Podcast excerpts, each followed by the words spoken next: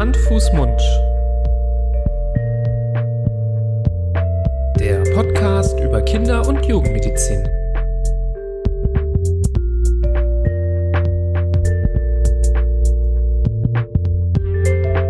So, ihr Lieben, herzlich willkommen zu einer neuen Folge von Hand, Fuß, Mund, eurem Podcast zur Kinder- und Jugendmedizin. Mit uns, Florian. Und dir, Libras? Das hatte ich jetzt kurz aus dem Konzept gebracht, ne? und Ja, wir freuen uns, dass ihr wieder eingeschaltet habt in unseren Podcast, wo wir beide Kinderärzte hier in Düsseldorf ähm, Themen der Kinder- und Jugendmedizin besprechen. Manchmal alleine, manchmal aber auch mit einem Gast oder einer Gästin. Und heute, wie ihr vielleicht beim Anklicken der Folge gesehen habt und jetzt gleich auch hören werdet, haben wir einen sehr netten Gast eingeladen, den wir euch jetzt gleich auch vorstellen werden. Florian, erzähl uns doch mal, worum es heute gehen wird und wer zu Gast ist. Ja, ich bin, man merkt immer, ob wir einen Gast haben oder nicht, an unserem Aufgeregtheitspegel. Äh, normalerweise sind wir ja coole Socken, aber mit Gästen und Gästinnen ist es immer ein bisschen was anderes und dann ähm, macht es gleich nochmal mehr Spaß, auch weil wir natürlich äh, die Expertise nochmal ganz äh, höher schrauben und darauf freue ich mich auch heute ganz besonders. Wir haben nämlich heute mit uns an Bord Klaus Seifried. Ähm, zunächst mal herzlich willkommen, Herr Seifried. Hallo, Sie brauchen nicht aufgeregt sein. Danke. Das, das beruhigt mich schon mal. Ja, Herr Seifried ist Schulpsychologe unter anderem. Er ist nicht nur Schulpsychologe, er ist auch psychologischer Psychotherapeut, war lange Zeit als Lehrer tätig und ist äh, Diplompsychologe. Ähm, Sie waren lange Zeit Leiter des schulpsychologischen äh, und inklusionspädagogischen Beratungszentrums in Berlin, äh, sind mittlerweile freiberuflich tätig, aber waren lange, lange Jahre, nämlich äh, wenn man ihrer Vita es entnimmt, 26 Jahre lang Schulpsychologe. Und genau den brauchen wir heute, den Schulpsychologen, wenn es um das heutige Thema geht. Und da freuen wir uns sehr, dass Sie bei uns sind. Ähm, das war jetzt so ein ganz kurzer Abriss Ihrer, Ihrer beruflichen Tätigkeit. Vielleicht verlieren Sie selbst noch ein paar Worte dazu, wo Ihr Schwerpunkt lag und liegt und was Ihre berufliche Laufbahn eigentlich ähm, da mit sich bringt. Ich will jetzt nicht mein ganzes berufliches Leben hier referieren. Äh, wichtig ist mir, dass äh, dieser Beruf als Schulpsychologe sehr abwechslungsreich ist und mir auch äh, viel abgefordert hat, aber auch mir viel Spaß gemacht hat. Und ähm, vielleicht, äh, um Ihnen noch ein Bild zu geben, in Berlin gibt es äh, ja zwölf Bezirke und jeder Bezirk hat ungefähr 300.000 Einwohner. Mein Beratungszentrum war zuständig für 70 Schulen, ungefähr 30.000 Schülerinnen und Schüler und alle schulpsychologischen und sonderpädagogischen Fragen. Und vor allem halt äh, neben den sonderpädagogischen Fragen geht es natürlich auch um alle Probleme mit Lernen und Verhalten von Schülerinnen und Schülern und auch Erstansprechpartner in Krisen und natürlich eine enge Kooperation mit der Kinder- und Jugendpsychiatrie Kinder und Jugendliche, die dort äh, ambulant oder stationär behandelt wurden. Mhm. Aber wir wollten ja heute nicht über die Schulpsychologie sprechen, sondern über die Folgen von Corona und damit sollten wir vielleicht jetzt einsteigen. Ganz genau. Ähm, ja, wie Sie es jetzt schon angedeutet haben. Also vielleicht kommen wir kurz nach äh, Nordrhein-Westfalen zurück aus Berlin. Hier in NRW ähm, öffnen kommenden Montag, also in wenigen Tagen, wieder die Schulen ähm, täglich für die Grundschüler und in der weiterführenden Schule. Das betrifft auch unter anderem zum Beispiel zwei meiner Kinder, ähm, die jetzt wieder von montags bis freitags da in die Schule gehen und somit ist das Homeschooling und der bis jetzt stattgefundene oder in letzter Zeit stattgefundene Wechselunterricht äh, vorerst, Fragezeichen, aber zumindest jetzt mal wieder Geschichte. Ähm, mit welchen Gefühlen verbinden Sie denn diese Änderungen, die jetzt wieder in Kraft treten? Was, was bedeutet das für Sie als, als Schulpsychologe und vor allem im Endeffekt für die, für die Kinder, für die Schüler? Ich freue mich sehr, wenn Schulen ihre Tore wieder öffnen und äh, wieder Alltag einkehrt. Kinder und Jugendliche brauchen Alltagsroutine und Stabilität und Orientierung. Und wir Erwachsenen wissen ja, wie viel wir gefordert waren durch äh, Videokonferenzen, durch Home äh, Office, durch ständig wechselnde Dinge. Und bei Kindern ist das noch, glaube ich, noch mal stärker.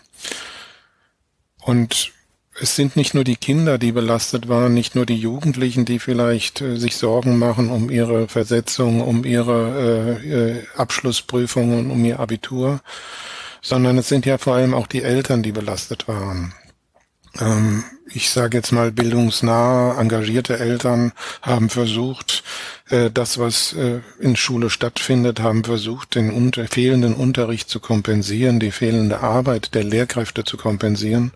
Und das geht nicht. Das hat aber viele Mütter und Väter unter Druck gesetzt, sehr unter Druck gesetzt und es gab auch entsprechende Konflikte mit ihren Kindern. Und ich freue mich, dass diese Zeit nun zumindest äh, in Ihrem Bundesland vorbei ist. In anderen Bundesländern wird der Wechselunterricht noch bis zu den Sommerferien weitergeführt. Kinder brauchen die Schule, sie brauchen dort ihre Lehrkräfte und Eltern können das nicht ersetzen. Das ist meine Botschaft. Und ähm, sie brauchen nicht nur die Lehrkräfte, sie brauchen auch ihre Mitschülerinnen und Mitschüler. Soziale Beziehungen in der Schule sind das Erste, das Wichtigste. Und egal welche Altersstufe Sie fragen, ob Sie kleine Kinder in der Grundschule fragen, die ihre Lehrerin lieben, oder Abiturienten fragen, es geht immer darum, wie finde ich meinen Lehrer, mag ich den, wie sind meine Mitschüler, komme ich mit denen klar, soziale Beziehungen stehen an erster Stelle und deshalb ist es so wichtig, dass die Schule wieder öffnet. Mhm. Jetzt stellen wir uns vor, wenn jetzt die Schulen wieder öffnen, kann es ja auch sein, dass äh, viele Kinder mit den ganzen Problemen, die sich angehäuft haben zu Hause, ähm, ja wieder zurück in die Schule kommen. Mit welchen Herausforderungen rechnen Sie für Lehrer, für Schulpsychologen, wenn jetzt zum Beispiel die die Tore sich wieder öffnen und ja so eine Flut an vielleicht angehäuften Problemen in der Schule ankommt? Diese ganze Zeit der Pandemie hat uns ja alle sehr gefordert.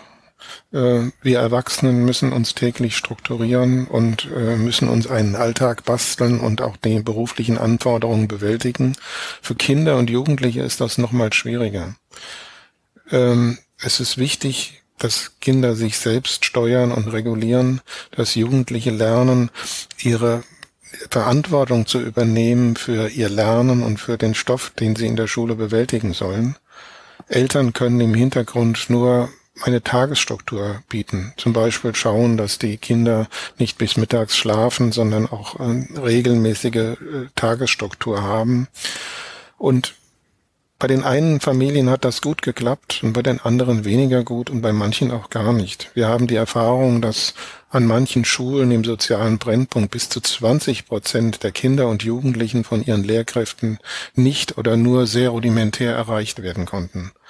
Und in diesen Familien ist es so, dass deutliche Lernrückstände entstanden sind und auch eine Entwöhnung von äh, Anforderungen. Und das wird die Schule, wird die Kinder und Jugendlichen, wird aber auch die Lehrkräfte für große Anforderungen stellen, wenn der Schulbetrieb wieder beginnt. Die soziale Differenzierung, die wir in vielen Studien festgestellt haben, ähm, Durchlässigkeit des Bildungssystems, Abhängigkeit vom Bildungsstand der Eltern und so weiter und so fort. Diese soziale Differenzierung ist durch Corona nochmal deutlich verstärkt worden. Und das kommt jetzt als Anforderung auf die Schule zu, hier kompensatorisch zu wirken. Man Vielleicht lassen Sie mich noch einen Satz sagen. Die Bundesregierung hat ja ein äh, zwei Milliarden Programm aufgelegt, um Lernrückstände äh, auszugleichen. Äh, das ist aus meiner Sicht nur ein Tropfen auf dem heißen Stein. Das kleine Land Holland hat zum Beispiel 20 Milliarden für diesen Zweck zur Verfügung gestellt. Da sehen Sie schon mal den Unterschied. Aber es wird viel, trotzdem viel getan in den Bundesländern, um Lernrückstände aufzuarbeiten. Das wird aber nur in einem längeren Prozess gelingen. Und jetzt ist erstmal wichtig, dass die dass Schule wieder in, in einen Alltagsrhythmus kommt, dass Kinder wieder regelmäßig zur Schule gehen, regelmäßig Hausaufgaben machen und regelmäßig auch mit ihren Mitschülern und Lehrern, Lehrerinnen und Lehrern arbeiten. Hm. Jetzt hatte man ja gerade am Anfang der Pandemie auf jeden Fall den Eindruck, dass gerade das Schulsystem nicht auf so etwas wie diese Pandemie vorbereitet war, was einen ja auch nicht verwundert und äh, war ja niemand darauf vorbereitet. Aber so im Lauf der Zeit kam man schon auch immer mehr auf den Gedanken, dass vielleicht auch die Flexibilität äh, und die, das Krisenmanagement, gerade was das Schulsystem angeht, mh, sagen wir mal so, besser sein könnte. Ähm, ist das, trifft das aus Ihrer Sicht auch zu? Gibt es vielleicht aber auch Punkte, wo Sie sagen, das ist wirklich das ist gut gemeistert worden, das ist gut in die Wege geleitet worden. Und was sind die Punkte, wo Sie sagen, nee, das, das hat so gar nicht geklappt und da hätte man ganz anders agieren müssen? Ähm, ich würde erstmal unterstellen, dass Lehrkräfte sich engagieren und äh, um einen guten Kontakt äh, zu ihren Schülerinnen und Schülern bemühen, dass sie versucht haben, diese Krisensituation zu bewältigen. Aber ich will Ihnen mal hier aus einer Studie zitieren des Deutschen Schulbarometers. Da war die Frage, meine Schule ist in der digitalen Ausstattung auf Fernunterricht äh, sehr gut vor oder gut vorbereitet, weniger gut oder schlecht vorbereitet. Und da haben 73 Prozent gesagt, wir sind weniger oder schlecht vorbereitet. Das betrifft die Grundschule, und an den Gymnasien waren es immer noch 73, 43 Prozent, insgesamt 61 Prozent. Das heißt also, Schule ist auf eine digitale Arbeit schlecht, sehr schlecht vorbereitet. Das ist das eine. Das sind die technischen Voraussetzungen. Die andere Voraussetzung ist, dass Lehrkräfte mit diesen Tools und mit äh, entsprechenden technischen äh, Bedingungen auch umgehen können müssen. Und das ist das die zweite Hürde, dass hier ein großes Defizit besteht, völlig unabhängig von Corona und Fernunterricht.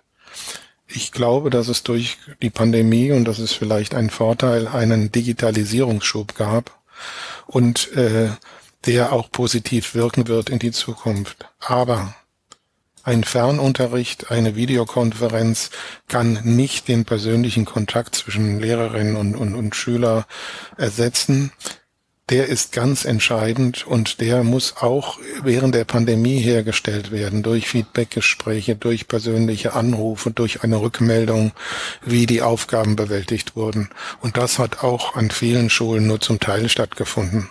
Und das ist das eigentliche Problem. Ja, und für manche Altersgruppen, gerade wenn ich zum Beispiel an meine Tochter denke, die ist jetzt in der ersten Klasse Grundschule, das wird sich wahrscheinlich nächstes Jahr in der zweiten dann auch nicht ändern.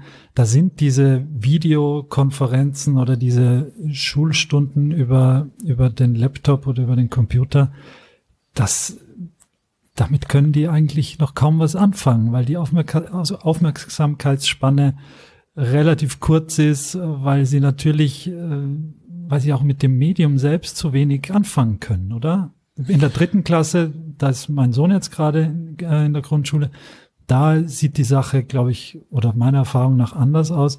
Aber gerade die, die ganz Kleinen, die, die sind da, finde ich, überfordert damit. Also ganz gravierend sind die Belastungen für die Erstklässler gewesen, mhm.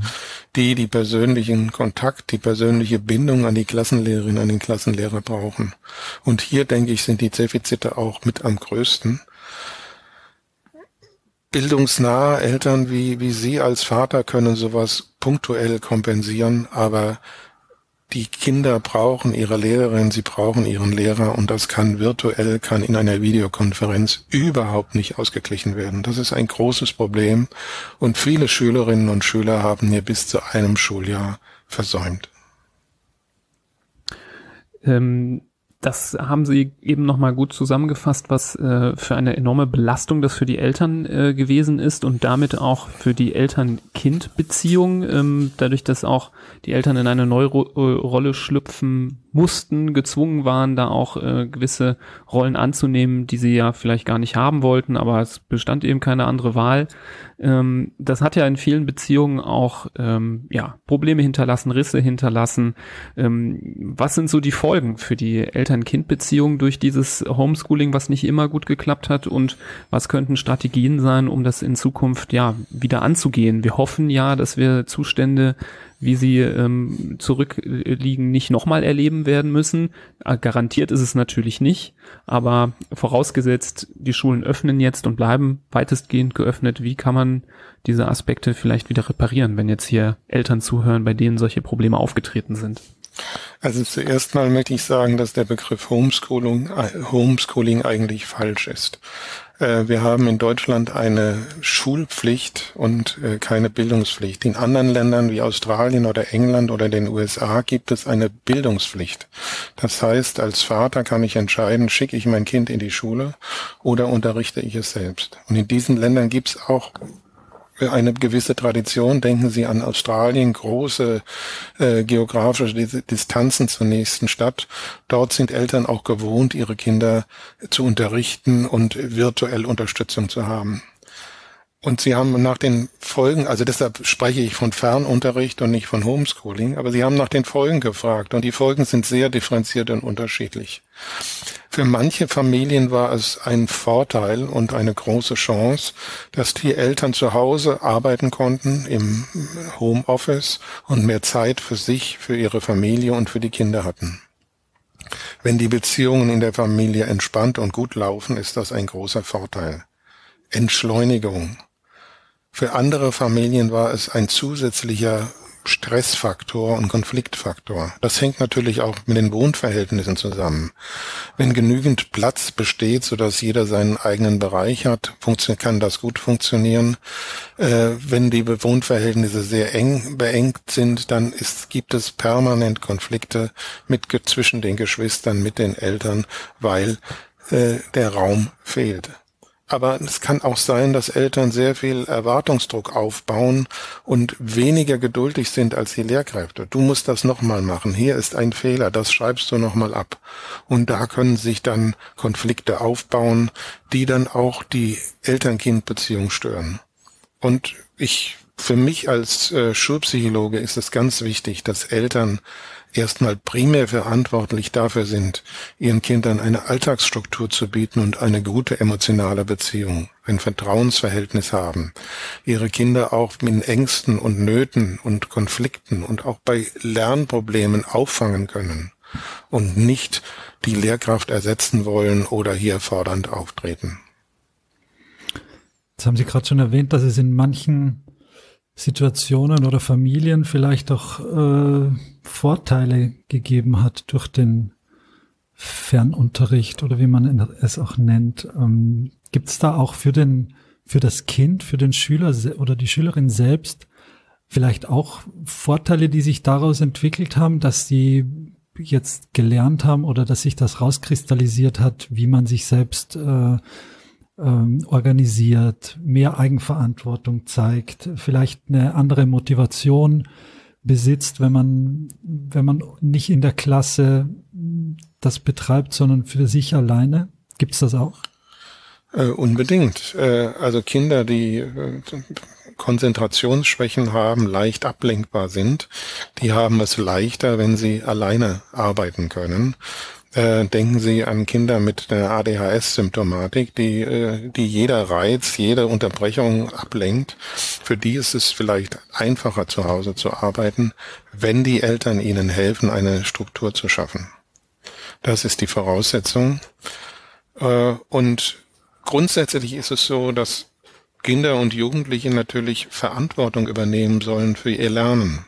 Das beginnt schon bei dem Erstklässler, den Weg zur Schule zu bewältigen, möglichst bald selbstständig, abends die Schultasche zu packen, zu überlegen, was habe ich morgen für ein Fach, was brauche ich dafür.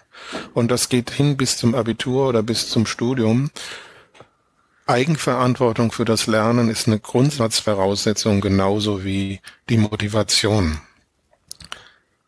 Die, der Fernunterricht kann dazu führen, dass Kinder und Jugendliche mehr Verantwortung übernehmen, sich selbst strukturieren und sich auch Ziele setzen.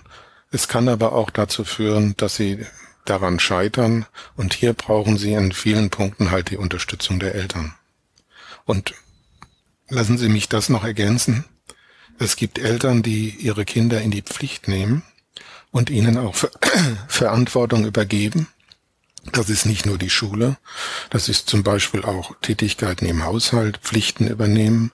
Aber es gibt auch Eltern, die sehr stark kompensieren wollen und stellvertretend für ihre Kinder handeln wollen. Und da gibt es dann Probleme, äh, weil die Kinder gar nicht die Möglichkeit haben, Verantwortung zu übernehmen. Mhm. Also je nachdem, ähm, welche Rolle man einnimmt, kann man da auch äh, fördernd äh, entgegenkommen oder auch genau das Gegenteil bewirken, wenn das Kind schon nicht mehr den Weg zur Schule äh, eigenverantwortlich zurücklegt und man dann auch noch zu Hause die Verantwortung übernimmt, dann kann das ja auch irgendwo ein Problem werden, dass eben diese Verantwortung, dieses äh, Selbstständige, die Strukturen eben dann doch wegfallen, obwohl man doch eigentlich in der Situation ist, dass man die eher etablieren sollte. Also spannend, dass es auch äh, auch wenn man denkt, man ist mehr auf der eigenen Faust, ähm, dass es dann trotzdem auch in die andere Richtung gehen kann. Ich würde sagen, dass alle Eltern das Wohl ihres Kindes im Blick haben und dass gerade diese Eltern, die sich sehr viel um ihre Kinder kümmern, meinen, dass sie es sehr gut tun. Und ich will Ihnen ein Beispiel nennen. Es gibt Eltern, die fahren ihre Kinder jeden Tag zur Schule, auch wenn die schon äh, zwölf äh, oder 14 Jahre alt sind und den Weg wunderbar selbst bewältigen könnten.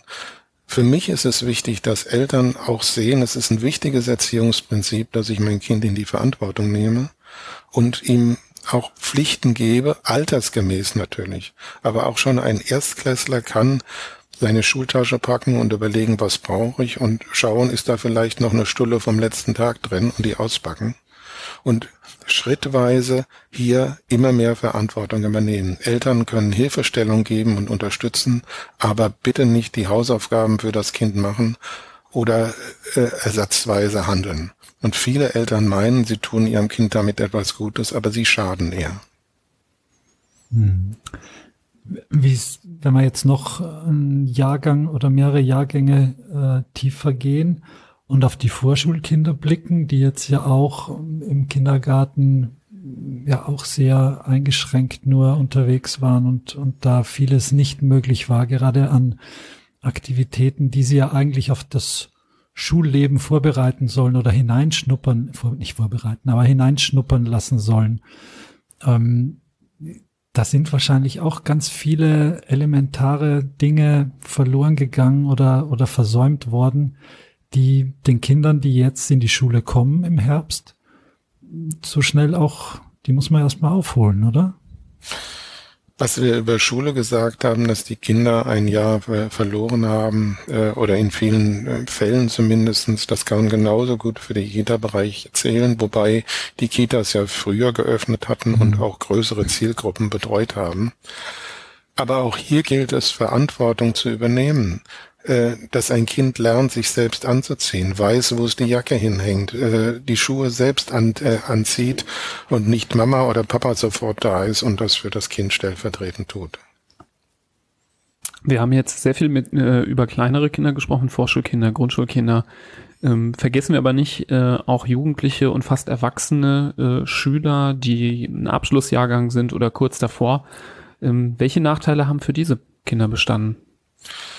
Also es gibt ja verschiedene Studien, die äh, die psychische Belastung von, von äh, Kindern und Jugendlichen untersucht haben.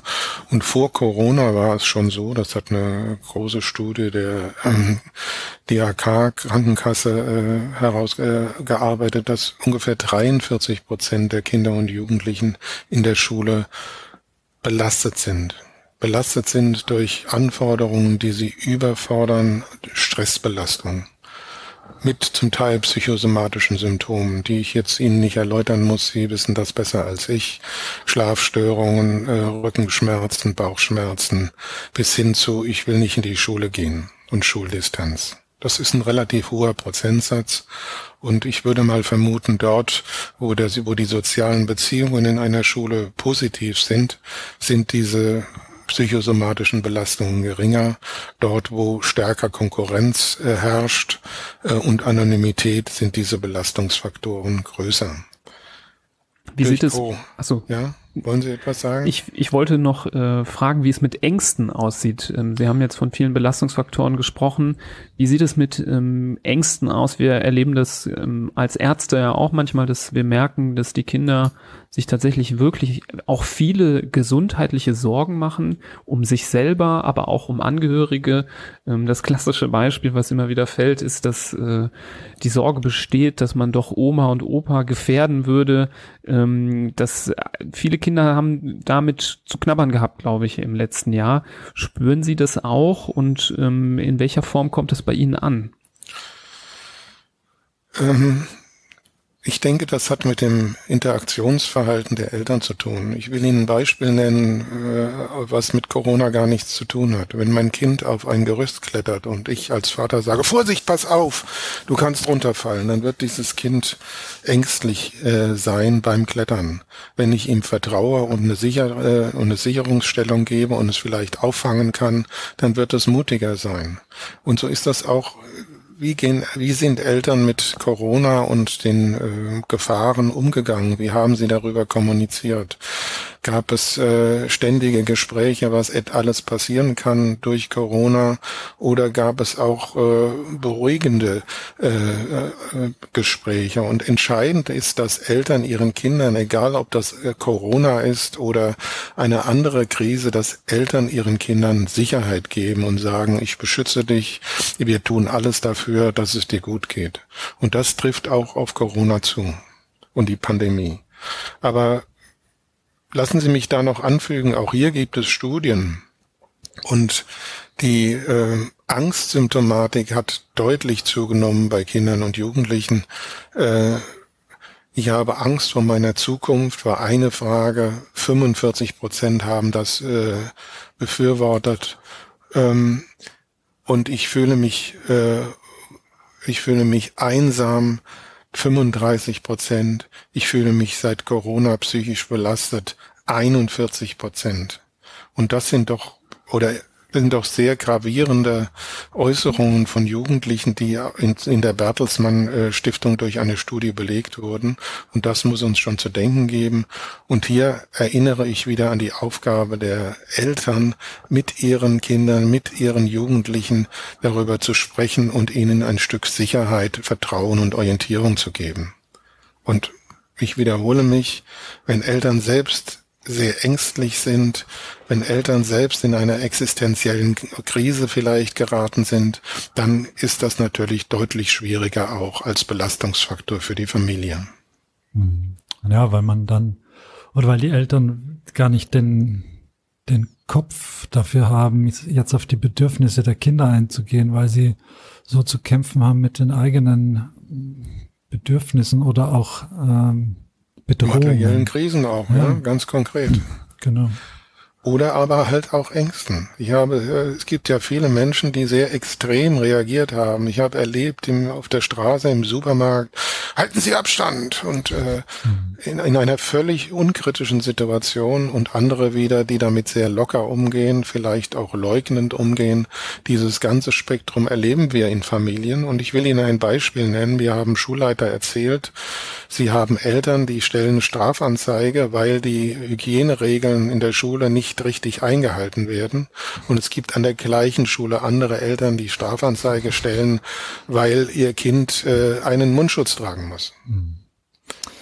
Ja, daran sieht man ja die, die Schwierigkeit, da diesen Balanceakt zu schaffen. Ähm, und gerade was die, die Meinungen in der Bevölkerung angeht, ist natürlich äh, eigentlich unmöglich, da sämtliche Strömungen zufriedenzustellen. Jetzt ist die Politik ja in den letzten Monaten von verschiedenen, ja auch Experten beraten worden, allen voran natürlich die Virologen, die da ähm, Gott sei Dank äh, ihren Senf dazugegeben haben und auch das, das Biologische und das Virologische da in den Vordergrund gestellt haben, was aber so eine Bevölkerung jetzt alleine ja auch nicht äh, glücklich macht und so eine ähm, so ein Land auch nicht normal weiterleben lässt. Jetzt dann gab es äh, Personen aus der Wirtschaft, Ökonomen etc. etc., die da beratend zur Seite gestanden sind. Ein Punkt, den wir immer wieder kritisiert haben und kritisieren, ist, dass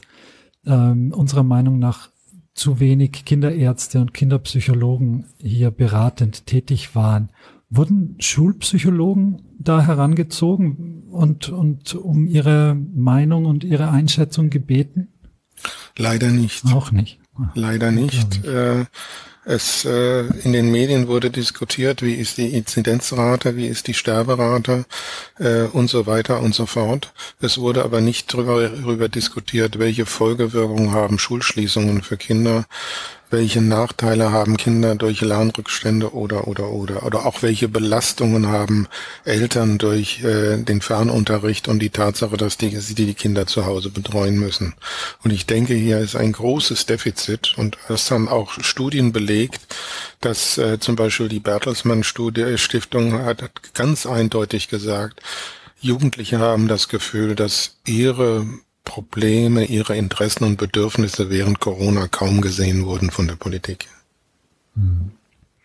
Dürfte ich fragen, was Sie denn der Politik geraten hätten? Hätte man Sie gefragt? Was hätte man vielleicht in diesen letzten, ja, anderthalb Jahren fast schon äh, besser machen können?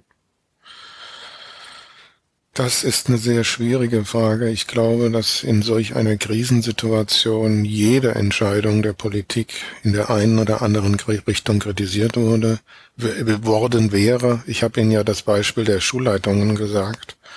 Äh, lockere Bedingungen wie in Schweden wären kritisiert worden und sehr strenge Bedingungen wären auch kritisiert worden. Ich sage einfach, man hat die Situation von Kindern und Jugendlichen und auch von äh, zu wenig im Blick gehabt und vielleicht auch zu sehr geschaut auf die Gefahrensituation von alten Menschen. Und das abzuwägen ist ganz, ganz schwierig. Ich bin froh, dass ich in solch einer Entscheidungssituation nicht bin. Aber ich kann betonen, dass äh, wir stärker auf äh, die Situation, Lebenssituation von jungen Familien und von Kindern und Jugendlichen achten müssen. Und die wahre, die wahren Auswirkungen, die werden wir erst in gewisser Zeit ja wahrscheinlich richtig spüren in ein, zwei Jahren, oder? Die, wie sich die Jugendlichen wirklich in dieser Pandemie verändert haben, wie sich ihr Leben verändert hat, wie sich ihr psychologischer Zustand auch bleibend und nachhaltig verändert hat. Das ist ja im Moment, klar, wenn man jetzt ganz ak akute Zahlen aus, aus Instituten oder aus Kliniken nimmt, dann, dann kriegt man das mit. Aber wie sich die, eine ganze Generation fast äh, verändert, das wird uns erst in, in ein paar Jahren so richtig auf dem Tisch liegen, oder? Also ganz dramatisch, denke ich, ist es für die Kinder, die in der ersten Klasse waren, wie Sie das berichtet haben, von ihrer Tochter war es, glaube ich, mhm. äh, denen dieses erste Jahr, was so wichtig ist für eine positive Orientierung für, den, für die weitere Schullaufbahn, denen das fehlt. Ganz dramatisch ist es auch für Abschlussklassen, die ihren mittleren Schulabschluss oder ihr Abitur machen wollen und jetzt ziemlich auf sich selbst zurückgeworfen waren. Ähm, das denke ich äh, sind, sind, sind Dinge, die wir auch nicht mehr einholen können. Das ist so geschehen. Das kann man auch nicht zurückdrehen. Ja, es klingt sehr sehr dramatisch, muss ich sagen. Und es ist, äh, es ist wahrscheinlich dramatischer auch, als ich dachte. Gerade was die, was die Erstklässler angeht, die, ähm, wie sie das betonen, wie wichtig diese Beziehungen sind, die da geknüpft werden und auch die Beziehung zur, zum, in die Schule gehen selbst. Das, aber es ist absolut einleuchtend und, äh, ja, hatte ich so nicht, nicht auf dem Schirm. Ich würde aber trotzdem, ich bin eigentlich ein Anhänger des positiven Denkens und der Lösungsorientierung und sage, wir müssen jetzt nach vorne schauen und äh, das Beste daraus machen. Äh, das erste ist, dass äh, die Kinder und Jugendlichen wieder Alltagsstrukturen entwickeln und wieder stabilisiert werden, dass die, die Eltern und die Familien ein Stück entlastet werden durch Schulöffnungen und im zweiten Schritt, dass man dann erst schaut auf die Lernrückstände, weil nur stabile Kinder, emotional stabile Kinder, die auch in einem sozialen Netz leben und können auch entsprechend gut lernen. Deshalb sind diese beiden Dinge hier wichtig und äh, lassen Sie uns nach vorne schauen und das Beste daraus machen. Vielleicht noch eine letzte Frage, die ich hätte, wenn wir jetzt nach vorne schauen, wie Sie das sagen. Ich kriege ja schon ein bisschen Bauchschmerzen, wenn wir hier darüber sprechen, dass ein ganzes Jahr ähm, einer Generation verloren gegangen ist. Ähm, die Befürchtung ist ja, dass es auch möglicherweise nicht nur bei diesem einen Jahr bleibt. Ähm, wir hoffen natürlich alle das Beste durch Impfungen, durch ähm, ja, neue Entwicklungen, auch medizinisch, dass äh, vielleicht diese Pandemie einzudämmen ist. Aber wir wissen natürlich alle nicht, ähm, wie es im Herbst, im Winter weitergehen äh, wird, ob wir uns dann wieder einer solchen Situation ähm, gegenübergestellt äh, sehen wie letztes Jahr im September, Oktober. Ähm, nachdem wir jetzt alle ein bisschen durchschnaufen und wo es sich jetzt zu am aktuellen Zeitpunkt etwas bessert, etwas lockert, wo müsste man jetzt als äh, aus Ihrer Sicht anpacken und sich vielleicht jetzt schon vorbereiten, ähm, um es vielleicht im nächsten möglichen Jahr besser zu machen? Also ein Jahr verloren haben nicht alle Kinder. Das ist im Extremfall bei einigen Problem- und Risikogruppen der Fall. Bei vielen ist das nicht so. Ähm, ich denke, es gibt auch Vorteile von Selbstständigkeit und Eigenverantwortung durch diese Zeit zu Hause und das Lernen zu Hause. Das möchte ich nochmal so betonen. Aber in Risikofamilien für bestimmte Gruppen, denke ich, ist ein Großteil dieses, dieses Schuljahres verloren gegangen. Ähm, jetzt helfen Sie mir nochmal mit Ihrer Frage ich wollte sagen, wenn wir jetzt ähm, uns kurz durchgeschnauft haben, nachdem die Schulen wieder öffnen und ein gewisser Alltag sich wieder einstellt, ähm, also aus meiner Sicht darf man sich jetzt vielleicht nicht zu sehr zurücklehnen und äh, ja entspannen, weil sich ja alles wieder gelockert hat, sondern müsste gerade jetzt unter lockereren Bedingungen schon planen für die Zukunft, falls es nochmal zu einer ähnlichen Situation kommen würde ähm, und hatte gefragt, was vielleicht Ideen, Strategien wären, ähm, jetzt vielleicht gar nicht so sehr auf Seiten der Eltern, aber ähm, vielleicht auf Seiten der Institutionen, der Schulen, ähm, wie man eben diese Aspekte verbessern könnte, die ja kritisiert worden sind im, im letzten Jahr, wo sie auch zum Beispiel die Studien ähm, genannt haben, wie gut zum Beispiel Schulen äh, vorbereitet sind auf äh, Digitalisierung. Also ich glaube, dass eine Digitalisierung der Schulen und des Unterrichts zwingend notwendig ist. Wenn Sie vergleichen öffentliche Schulen und äh, Industriebetriebe, dann ist das ein sehr, sehr großes Gefälle. Ich will Ihnen ein Beispiel nennen. Als ich äh, junger Lehrer war, 1980, an einer neu gebauten Gesamtschule, und wir haben einen, äh, einen Elternabend gemacht für neue Schüler. Dann kamen sie und haben sich die Werkstätten angeguckt und äh, den Computerraum und haben gesagt, oh, das ist ja toll. Und heute ist es heutzutage teilweise so, dass die Jugendlichen sagen, ja, also mein, mein PC zu Hause ist besser. Also da gab es ein, äh, ein großes Defizit an Investitionen im Bildungsbereich und äh, das deutsche Bildungssystem ist nach wie vor deutlich unterfinanziert. Das ist das eine.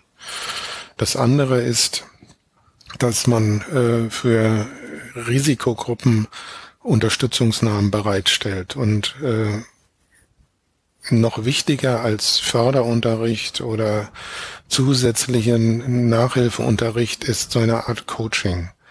Äh, das können Studierende sein, das können Schulsozialarbeiter sein, Kinder, die wenig Struktur von zu Hause mitbekommen, die wenig organisiert und strukturiert sind, dass die halt lernen, Verantwortung zu übernehmen und sich ihren Tag einzuteilen und äh, sich Ziele setzen lernen. Das, denke ich, ist wichtig, so etwas wie ein Coaching für Schülerinnen und Schüler aus Risikogruppen. Und ein dritter Bereich ist für mich, dass äh, Schulen stärker darauf achten, das soziale Miteinander in den Blick zu nehmen, weniger die Leistung, sondern eher das soziale Miteinander, das soziale Lernen, weil dann auch die Leistungsbereitschaft und der Lernerfolg der Kinder und Jugendlichen größer ist. Und das ist an einem Elite-Gymnasium genauso wie an einer Förderschule für, äh, für Kinder mit dem Förderbedarf lernen. Ansonsten, es gibt jeden Herbst virale Infektionen. Das wissen Sie als Ärzte besser als ich. Und äh, die Frage ist, ob wie oft kann sich eine Gesellschaft solch einen Lockdown leisten, das ist eine soziale Frage, eine psychologische Frage, aber auch eine wirtschaftliche. Und die können wir hier in diesem Podcast bestimmt nicht beantworten. Das stimmt. Aber ich muss sagen, die, die Punkte, die zuletzt genannten Punkte, die das ist ein sehr schönes Schlusswort, weil es irgendwie auch den Blick in die richtige Richtung wenden lässt. Und ganz vorne steht natürlich das, was Sie gesagt haben, eben das nach vorne schauen und nicht jetzt äh, den Kopf in den Sand stecken und alles verteufeln und alles war schlecht und äh, nichts wird wieder gut, sondern ganz im Gegenteil, das als Chance auch wahrzunehmen, äh, zum einen vielleicht in das System mehr zu investieren oder anders zu investieren und andererseits aber auch in, in unsere Kinder, in die Familien und in unsere Beziehungen äh, miteinander und da vielleicht auch einen, einen positiven Anknüpfungspunkt zu finden und damit äh, eine neue, eine neue Ära einzuleiten. Das, das wäre, glaube ich, was Schönes, was man aus dieser Pandemie mitnehmen könnte.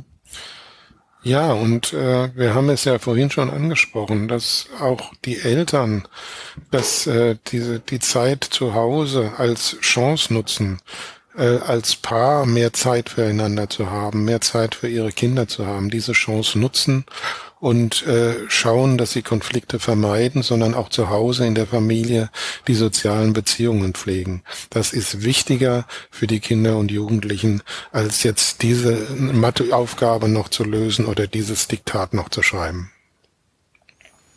Super, Herr Seifried, vielen, vielen Dank, ähm, dass Sie bei uns ähm, hier zu Gast waren äh, zu diesem wichtigen Thema und sich unseren Fragen gestellt haben ähm, und die Einblicke aus Sicht der Schulpsychologie uns äh, gewährt haben. Ich glaube, das ist für viele Hörer und Hörerinnen sehr interessant. Ähm, ich habe ja auch vieles Neues dazugelernt ähm, und hoffe, das auch, äh, wenn man mich fragt, weitergeben zu können. Ähm, es hat auch meine Meinung äh, zu einigen Punkten, denke ich, nochmal äh, verfeinert. Wir freuen uns natürlich, wenn unter den Hörern und Hörerinnen viele diese Folge gut finden und vielleicht auch weiterleiten, falls dort andere Eltern sind, die eben bei diesem Thema etwas hadern, wenn vielleicht ein Aspekt, der hier besprochen wurde, weiterhelfen könnte. Ansonsten denke ich, haben wir das Thema aber gut besprochen. Florian, von deiner Seite? Nee, ich, äh, mir geht's genauso wie dir.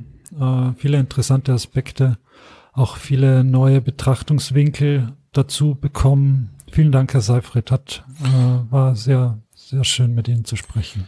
Darf ich noch einen Satz dazu sagen? Sehr gerne. Wir haben jetzt viel über die Kinder, die Jugendlichen und ihre Eltern und Familien gesprochen. Aber auch für die Lehrerinnen und Lehrer und für die Schulleitungen war diese Zeit eine große, große Belastung mit täglichen organisatorischen Veränderungen. Mhm. Und ich denke, dass viele bis ans Limit gearbeitet haben, um hier entsprechend äh, auch Angebote zu machen und die Kinder ein Stück aufzufangen. Ich denke, das sollte man auch würdigen. Absolut. Das wird sicher viel zu wenig gesehen, gerade in der aus Sicht mancher Familien, mancher Eltern, die ähm, gerade nur das eigene mm, Drama sozusagen im Blick haben. Ähm, aber es, da stimme ich Ihnen vollkommen zu. Da, wir haben auch ganz viel erlebt mit sehr engagierten Lehrerinnen und Lehrern, die sich wirklich viel Mühe gegeben haben und die ganz wenig Dank dafür bekommen haben und ganz wenig äh, belohnt worden sind dafür. Das stimmt. Finde das gut, dass wir hier nochmal die Lanze brechen. Das ist, äh, das sind wir auch schuldig, definitiv.